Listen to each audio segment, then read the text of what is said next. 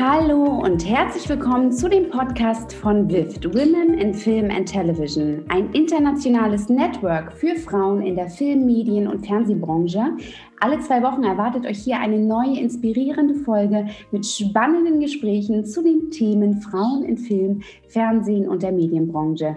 Denn wir wollen Frauen sichtbar machen. Mein Name ist Lydia Richter. Ich bin Schauspielerin, Drehbuchautorin, Creative Director und Repräsentantin für WIFT Hamburg. Und heute haben wir zu Gast die liebe Andrea Peters. Sie ist Geschäftsführerin von Kostümhaus Theaterkunst in der Berlin und WIFT-Mitglied. Ähm, genau, das Kostümhaus hat unter anderem ähm, ja, Filme ausgestattet, wie zum Beispiel der Oscar-Gewinner Das Leben der anderen, die Erfolgsserie Dark oder den Klassiker Metropolis. Ich freue mich heute sehr, dass sie da ist. Herzlich willkommen, liebe Andrea. Danke, danke für die Einladung. Ja, Andrea, du bist ja erst ja seit kurzem, seit neuestem ähm, Geschäftsführerin von der Theaterkunst, von dem Kostümhaus. Erzähl doch mal ein bisschen, wie war denn so deine Reise dorthin? Wie geht es dir jetzt? Bist du gut angekommen? Ja, erzähl doch mal. Ja, danke.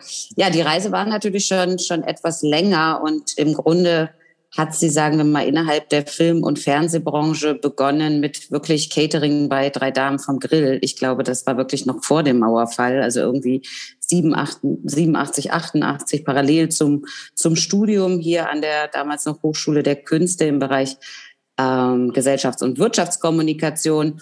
Das heißt, ich habe Step by Step sozusagen von der Pike auf ähm, gelernt, äh, wie das dann so geht. Man macht Catering, dann wird man irgendwann Fahrer und Scriptgirl und Aufnahmeleiterin.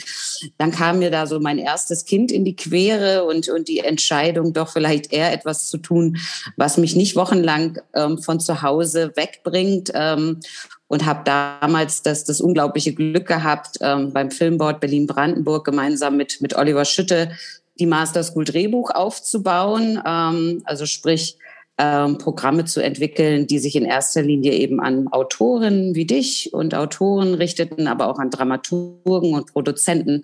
Damals gab es ja letztendlich wirklich auch diese Idee von Klaus Keil zu sagen, das Drehbuch la Billy Wilder ist nun mal das Wichtigste am Film. Neben dem Kostüm muss ich natürlich aus heutiger Sicht sagen. Ähm, Danach kam dann Kind Nummer zwei ähm, und dann der Wechsel letztendlich zum, zum Erich-Pommer-Institut. Ähm, das war, glaube ich, dann, oh Gott, ich weiß es gar nicht mehr, 2-2, 2-3. Ähm, dort die Weiterbildung vor allen Dingen auch internationalisiert. Dann nach weiteren sechs Jahren eben meine letzten 13 Jahre als, als Vorstand des, des Medianet Berlin-Brandenburg, äh, wo wir auch sehr eng mit WIFT immer zusammengearbeitet haben. Und dann jetzt, genau wie du sagst, am 1.1. der Wechsel ähm, in die Theaterkunst. Es geht mir super, super gut. Ähm, einmal ist eben wirklich, und da kommen wir später sicherlich auch noch drauf, das Thema Kostüm hatte ich ja jetzt wenig ähm, Berührung mit. Natürlich habe ich auch mal als Garderobiere ausgeholfen oder so, aber letztendlich ist es für mich natürlich ein ganz neues Feld, aber ein, ein umso spannenderes. Ähm, und ich muss auch ganz ehrlich sagen, ich bin so wahnsinnig glücklich, wieder in dieser Film- und Fernsehbranche 100 Prozent zu sein und nicht wie die letzten Jahre mich dann doch so ein bisschen zwischen den einzelnen Medienbranchen äh, zerreißen zu müssen und fühle mich da hier sowohl im Haus als auch in der Branche jetzt ähm, wahnsinnig wohl und bin auch wahnsinnig glücklich, diese Chance bekommen zu haben, letztendlich jetzt auch mal ein Unternehmen zu leiten, weil alles andere waren natürlich dann doch eher häufig gemeinnützige Organisationen ähm, oder ich war halt eben noch nicht die Chefin. Ähm, und jetzt wirklich mal eben wirklich unternehmerisch ähm, tätig zu sein, das, das ist für mich auch einfach eine wahnsinnige Herausforderung und die freut mich auch, dass ich diese Chance letztendlich durch die Gesellschaft auch bekommen habe, diesen Weg mit mir zu gehen. Wow, sehr schön. Wie sind dann im Moment, wie sind dann momentan so deine Aufgaben? Kannst du sagen, gibt es so einen typischen Andrea-Tag? Bei dir? Oder fällt ja, dir also, anders aus? Was, was gehören so zu seinen Aufgaben? Oh.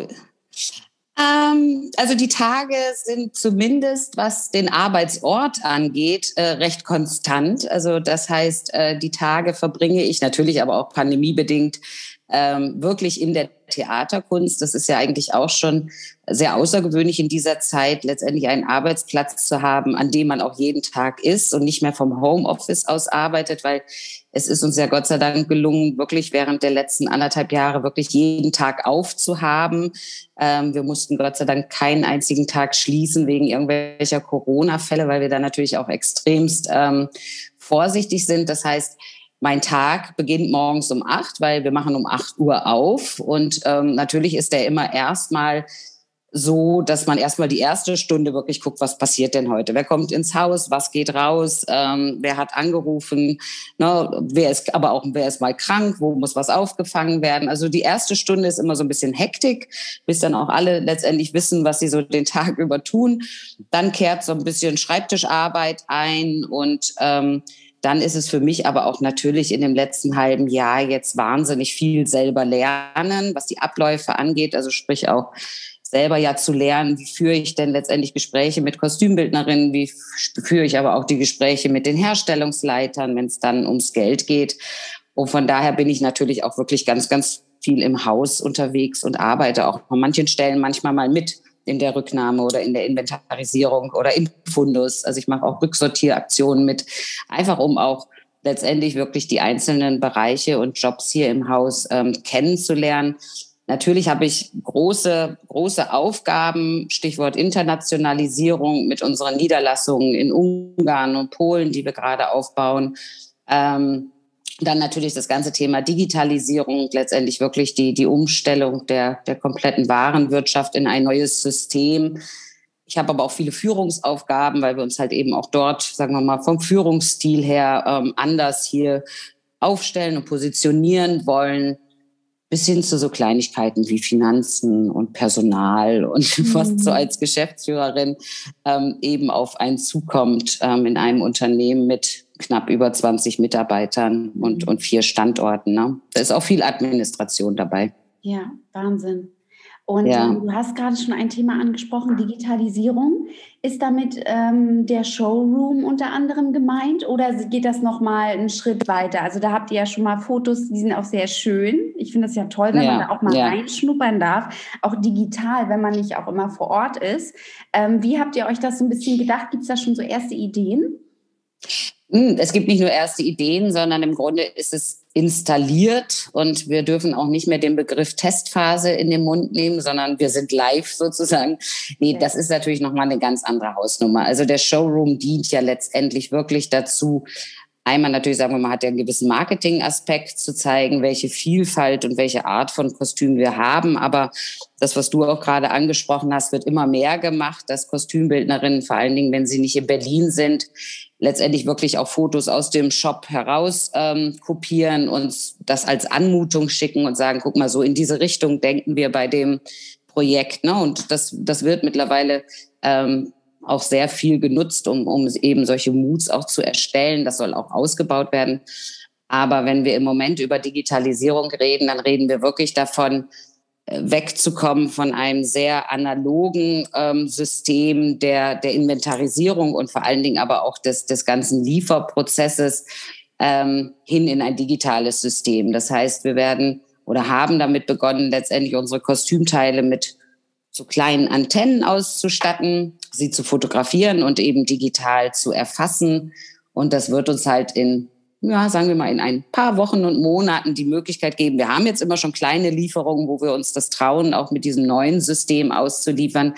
Aber du musst dir eben vorstellen, wenn du dann zukünftig eine Stange hast oder du hast zehn Stangen mit jeweils 150 Kostümteilen, dann würde ich mal behaupten, sind es jetzt Tage, die wir brauchen, um diesen Lieferschein zu erfassen ähm, oder zu erstellen. Und in Zukunft schiebt man so eine Stange mit 150 Teilen in so eine Scannerbox und drückt auf einen roten Knopf und das ist genau eine Sekunde ähm, und die 150 Teile sind erfasst. Also das ist letztendlich unser, das ist das Ziel, das ist die Technologie, für die wir uns entschlossen haben wo wir jetzt nach und nach die Arbeitsplätze eben einrichten in der Auslieferung, in der Rücknahme, in den einzelnen Fundi, um dort eben auch wirklich diese kleinen Antennen in diese Millionen von Kostümteilen nach und nach zu bekommen, ist natürlich wirklich ein, ein Riesenprojekt. Und wenn man sich dann überlegt, dass im gleichen Haus oben, ich bin da immer selber ganz begeistert, stehen 480.000 Karteikarten. Die sind teilweise wirklich aus den 20er, 30er, 40er Jahren, auf denen die Kostümteile vermerkt sind.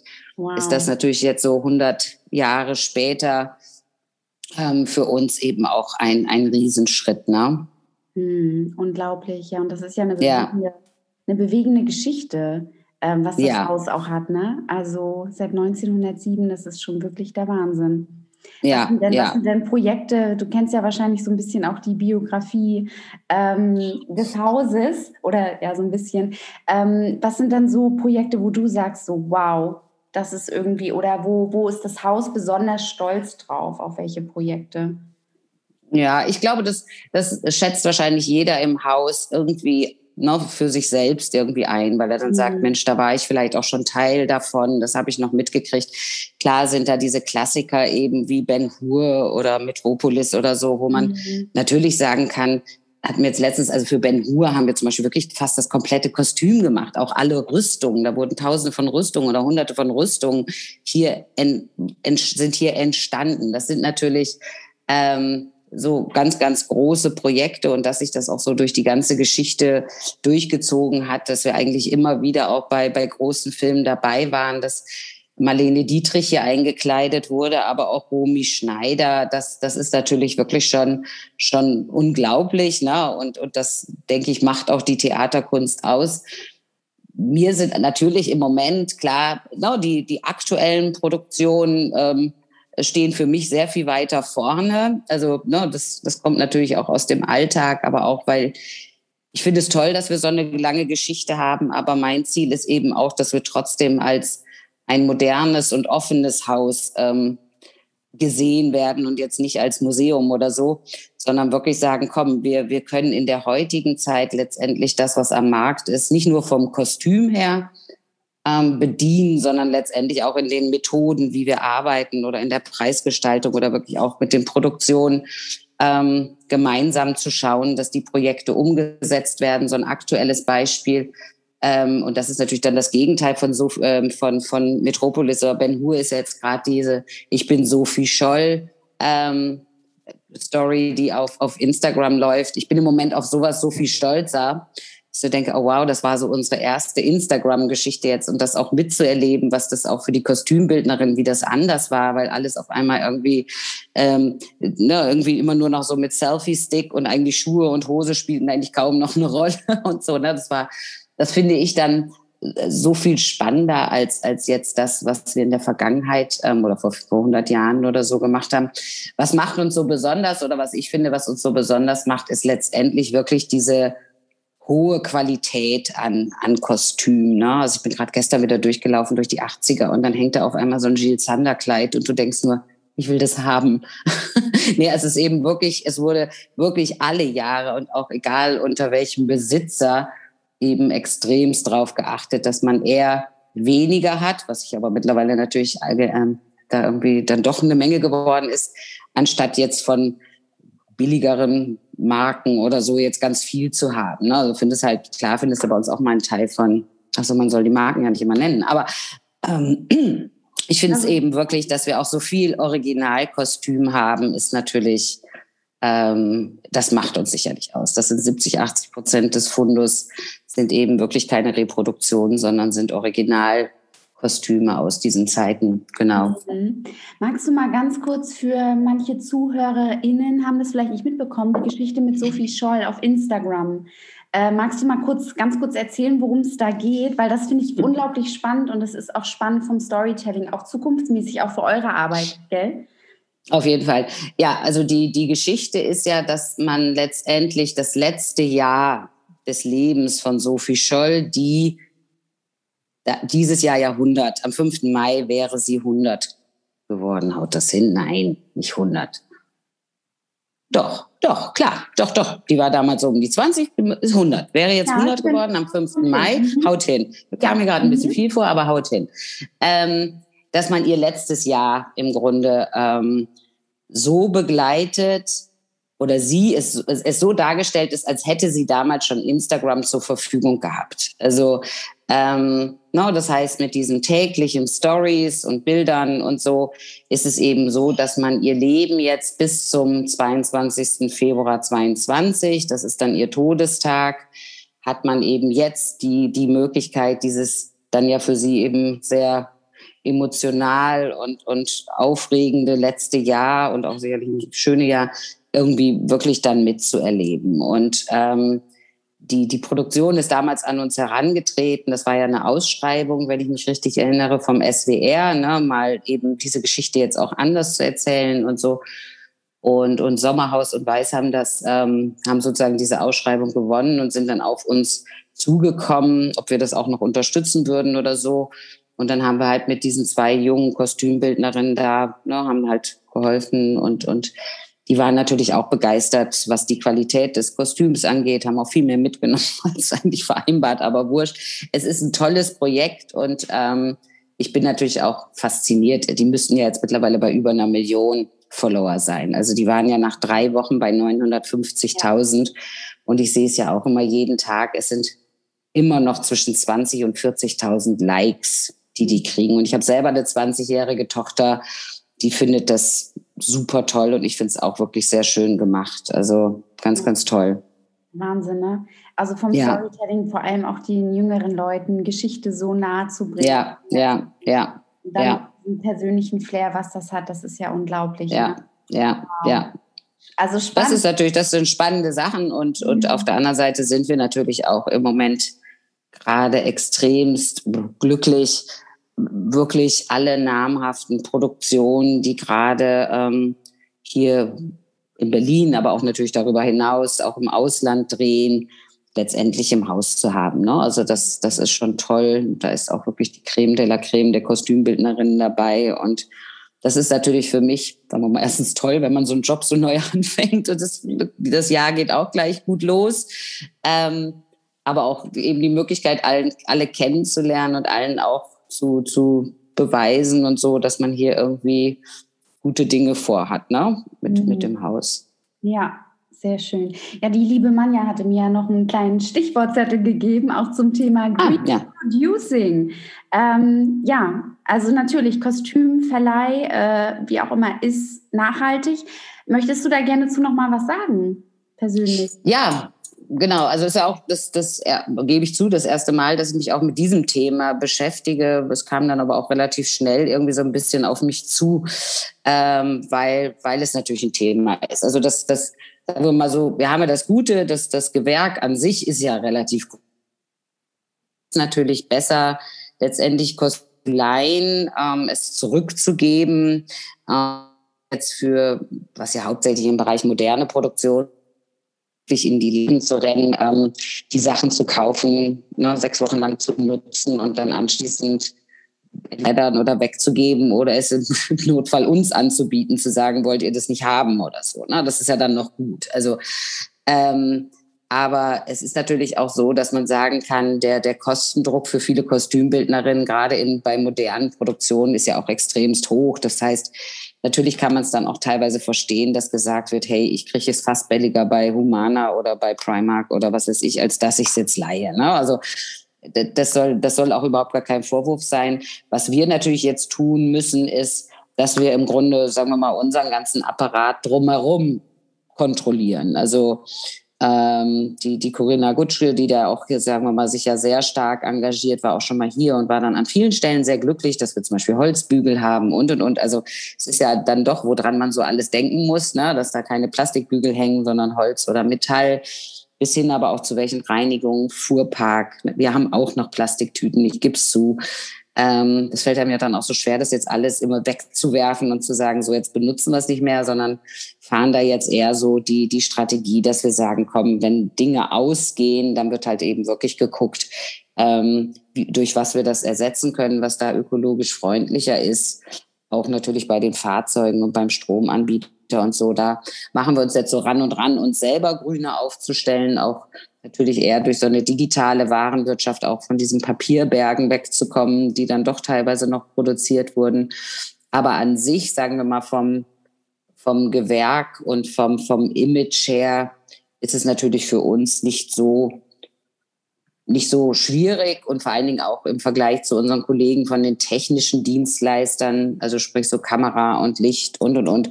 Da sind das natürlich ganz andere Investitionen. Ne? Also bei uns sind es ja dann doch eher die Verbrauchsmaterialien drumherum. Wenn dann halt eine Tüte zwei Cent mehr kostet, dann kostet die das.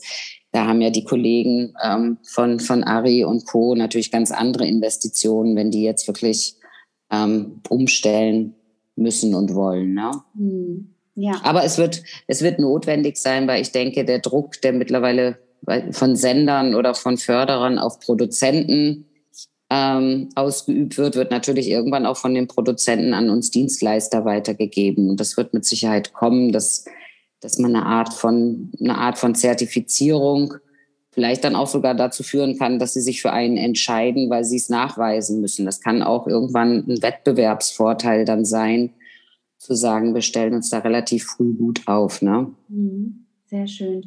Okay, also was ich raushöre, ihr seid da gerade auch mitten im Prozess ähm, und entwickelt das und habt natürlich ein Bewusstsein dafür. Das ist auf jeden Fall, was ich auch raushöre. Aber was ich auch gut finde, ist, dass ihr sagt, okay, wir werfen jetzt nicht Sachen, die in Plastik sind, sofort weg, sondern wenn ja. macht ja auch absolut Sinn. Ähm, ja. Genau, das aufzubrauchen und dann immer nach und nach ähm, genau nachzu. Ich weiß noch, im, im Medianet, das war sehr lustig. Wir hatten immer so viel so Kaffee, wir hatten immer noch so Kaffeetabs, ne? Mhm. Und die von den Messen und von den Veranstaltungen, weil wir so einen Deal hatten mit dem Kaffeeanbieter, dass wir jeden Monat so und so viel Kaffeetabs. Und dann haben wir auch den Tag gesagt, so, ab jetzt keine Kaffeetabs mehr. Ne? Wir haben noch anderthalb Jahre Kaffee getrunken, weil wir einfach so viel davon hatten. Ne? Und das muss, aber wir haben auch immer gesagt, wir werfen die doch jetzt nicht weg. Das, das ist ja Quatsch. Da, damit da ist, ist, hat die Umwelt ja auch nichts gewonnen. Wichtig ist, dass man es dann eben nicht mehr nachbestellt. Also genau. ähm, so, ne, ja. ja. Das finde ich gut. Das macht auf jeden Fall Sinn. Sehr schön. Du bist ja eine Frau in, ähm, ja, in Film und Medien. Was würdest du sagen, so im Laufe deiner Karriere? Was waren dann so für dich so deine persönlichen Herausforderungen, aber auch Erfolge in der Branche? Oh, ähm, was war Erfolg, würde ich für mich selber oder mein Weg finde, also auf meinen Weg bin ich selber, also sprich, ich würde jetzt wirklich mal behaupten, ich hab, bin nie in irgendwelche Jobs über andere irgendwie reingehieft worden oder so, sondern habe wirklich so, ich meine, das sind jetzt auch schon 30, 35 Jahre, die ich in dieser Branche arbeite.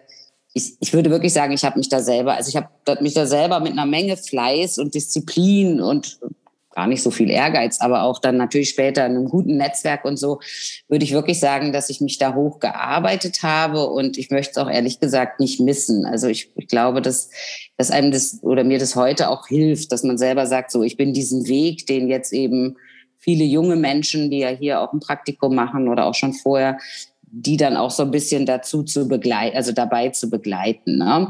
Ähm, besonders stolz bin ich eigentlich auch darauf, dass ich ganz oft immer am Anfang von irgendwas mitstand. Also als, als Oliver Schütte und ich die Master School gedreht, äh, gegründet haben, oder er hat sie gegründet, ich war die erste Mitarbeiterin, das war wirklich ein Schreibtisch und ein Computer. Ich hatte noch nie was mit E-Mail und so vorher zu tun. Ähm, und wir haben es wirklich von der Pike auf gemacht und waren da ja nach sechs Jahren ähm, dann wirklich auch wahnsinnig, wahnsinnig erfolgreich und beim Erich-Pommer-Institut war es ja ein bisschen ähnlich, auch mit der internationalen Weiterbildung. Ich denke also, was, was meine Erfolge sind, ist immer, und das hoffe ich natürlich auch für hier, dass ich letztendlich aus etwas, was, ähm, sagen wir mal, auch so einen neuen Aufschwung braucht oder neu ähm, einen neuen Weg gehen soll, dass ich das immer ganz, ganz gut geschafft habe. Ähm, Herausforderung, muss ich sagen, ist jetzt, ist die Theaterkunst jetzt für mich. Also weil es eben wirklich Ne, das, das ist nochmal was anderes, ob so ein Unternehmen dann eben 114 Jahre alt ist oder 10 oder so, wie beim EPI. Ähm, das das finde ich schon eine, eine Herausforderung. Ähm, aber das macht es ja eben auch, auch wirklich aus. Und, und ich würde aber auch sagen, es hat es natürlich extremst erleichtert oder dieser Weg war so auch nur möglich, weil ich letztendlich die Medienbranche bis auf einen ganz kurzen Abstecher auch wirklich nie verlassen habe. Also ich, ich habe es mal versucht, dass ich sowas gemacht habe hier für das Thema Geschäftsstraßenmanagement und solche Geschichten. Das ist überhaupt nicht mein Ding. Also ich glaube, für mich war immer wichtig, oder ich habe immer so das Gefühl gehabt, ich habe mich für eine Branche entschieden und nicht für einen Job. Also ähm, für mich war von Anfang an klar, ich will in diesem Medien, Film, Fernsehumfeld arbeiten und was dann so gekommen ist, das hat sich dann wirklich so ergeben. Und ich glaube, das, das erleichtert vieles, weil man natürlich das Netzwerk einfach immer noch hat. Und, und ich das ja jetzt sehe, dass ich jetzt auf einmal Produzenten anschreibe, die ich noch aus der Master School von 1995 kenne. Also, wo man sich dann darauf beziehen kann. Und das ist, glaube ich, das, was dann auch dann so angenehm gemacht hat. Mhm. Sehr gut. Das äh, ist ja bestimmt auch, oder was ich zumindest auch raushöre oder was ich annehme, ist, dass du ja auch einfach mit deinen KollegInnen mitgewachsen bist. Also, ne, wenn du sagst, 1995 waren die da, dann waren die da, 20 Jahre später mhm. ja. woanders, gell? Ja. Und du ja, ja. auch. Ja. Ähm, ja. Und das ist natürlich, ja, das ist nachhaltig, ne? nachhaltige Verbindungen schaffen. Und es ist natürlich, das, man hat da, Verbindungen sind Verbindungen irgendwo, ne? gerade wenn es so. Ja, ja. Mhm. Nein, und das ist ja auch, das hatten wir gerade gestern noch in dem Gespräch. Ich meine, die Film- und Fernsehbranche ist nun mal ein absolutes People's Business. Also ähm, na, du, du brauchst diese Beziehung, du brauchst auch dieses Verhältnis zu den Menschen, also jetzt wirklich auch auf der persönlichen Ebene. Und wenn ich mir auch meinen Freundeskreis anschaue oder mein engstes privates Umfeld, dann sind es dann letztendlich doch eben viele, die ich dann über die Arbeit kennengelernt habe und wo man im, im Laufe der letzten Jahre und Jahrzehnte letztendlich zu Freunden geworden ist. Das Erfahrung in anderen Branchen. Ich weiß nicht, ob das im Gesundheitsbereich oder im Automobilbranche genauso ist. Aber in der Medienbranche ist es wirklich dann mit den Menschen auch einen, einen engeren Kontakt zu bekommen und eine engere Beziehung. Mhm, sehr schön. Also du würdest auch sagen, oder was ich raushöre, ist Networking ist wichtig. Würdest du auch nochmal das, äh, würdest du auch da dann nochmal einen Unterschied machen, Networking zwischen Frauen und Männern? Oder würdest du sagen, so, also gibt es da Unterschiede? Also WIFT ist ja besonders ein also, Netzwerk für Frauen. Ja, ja. Ne? Genau, dass Frauen mhm. sich miteinander verbinden. Würdest du sagen, dass Frauen oder Männer irgendwie anders netzwerken oder würdest du sagen, nee, ganz ehrlich, für mich war das immer, äh, ja, war das immer gleich? Wie sind da so deine persönlichen Erfahrungen? Also sagen wir mal jetzt, ja, sagen wir mal so von der, also meine persönlichen Erfahrungen, oder ne, nehmen wir erst die beruflichen. Ich meine, durch 13 Jahre Medianet hat man sich das Ganze ja häufiger auch mal angeschaut und, mhm. und einfach gesehen, keine Ahnung, zwei Drittel der Veranstalter oder zwei Drittel der Gäste einer Veranstaltung sind eher Männer, ne, Frauen weniger. Also würde ich erst schon mal behaupten, Männer netzwerken einfach mehr. Sie nehmen sich einfach mehr Zeit. Das heißt, Frauen und, und das haben wir auch bei unseren Formaten gemerkt mit Medianet, sei es oder auch damals unser gemeinsames mit Women's Talk, wo man einfach gemerkt hat, hey, wir müssen uns bei Frauen auf ein ganz anderes äh, Leben auch einstellen. Also eher vielleicht mal ein Frühstück zu machen, damit es während der Arbeitszeit ist, als eben abends noch ein Essen und, und Umtrunk bis um elf oder zwölf Uhr. Also mhm. das, ich glaube, also meiner Meinung nach ist es so, dass Frauen sehr viel bedachter erstmal auswählen. Hat das jetzt wirklich was, also hat das einen Nutzen für mich? Mhm. Ähm, wenn ich da jetzt hingehe und wenn die irgendwie das Gefühl haben, nee, hat jetzt, ist nicht mein Thema oder ich werde nicht die Leute treffen, dann gehen sie auch eher nicht, während Männer erstmal hingehen. Also ich glaube, die interessiert auch keine Gästelisten oder irgendwie sowas, sondern die sagen, hey, das ist eine gute Veranstaltung, irgendjemand werde ich schon treffen oder so.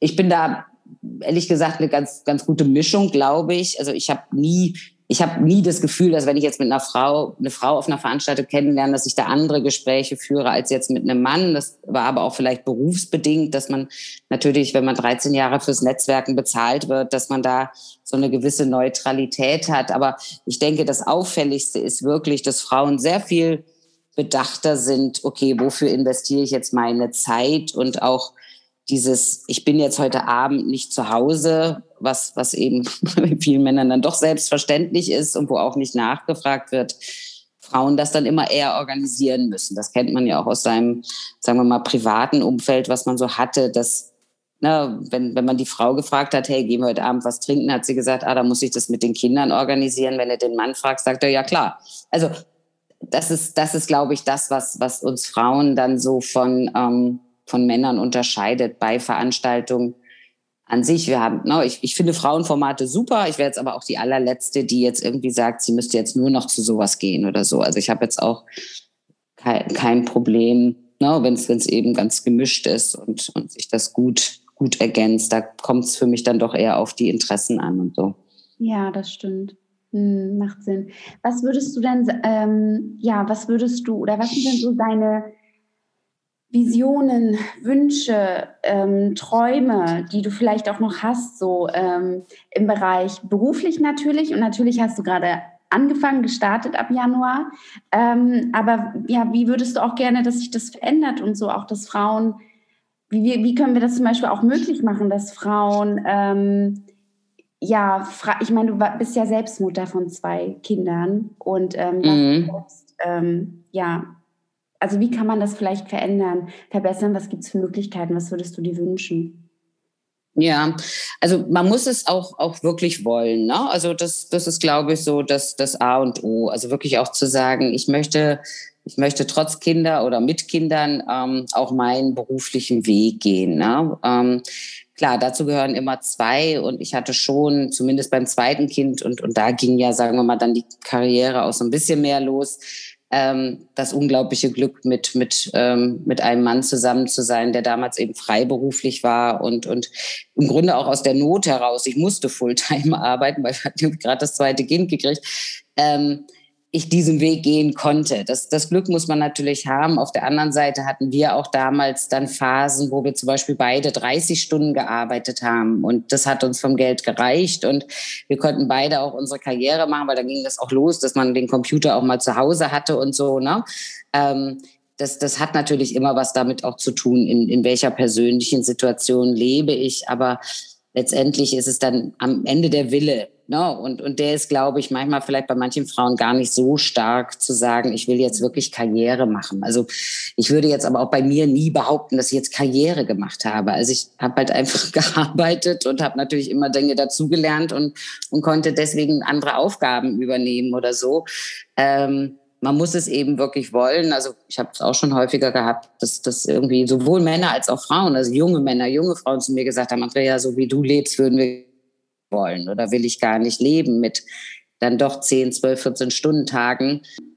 Genau, also was ich halt eben aber auch für, für ganz wichtig halte, ist, ist, sagen wir Stichwort Mentoring, also wirklich zu gucken, wo finde ich eventuell Programme, aber auch Personen, zu denen ich mich irgendwie, sagen wir mal, verbunden fühle, die, die mich auch über einen längeren Zeitraum wirklich persönlich und beruflich begleiten. Da hatte ich auch wirklich einige, das waren sogar teilweise ältere Herren, ähm, aber egal, aber es hilft einem natürlich wirklich letztendlich jemand auch so ein, so ein, so ein Counterpart zu haben und auch sich, ähm, also egal wie alt man dann auch ist, immer wieder zu sagen, hey, wie kann ich mich auch weiterbilden? Also ich habe auch noch vor drei, vier, fünf Jahren dann Seminare gemacht für Führungskräfte, weil ich irgendwie dachte, oh, ich muss mich so mit den ganzen einzelnen Methoden und so auch mal beschäftigen, anstatt immer nur so Führung mit dem Bauch mehr oder weniger und mit dem Verstand irgendwie zu machen.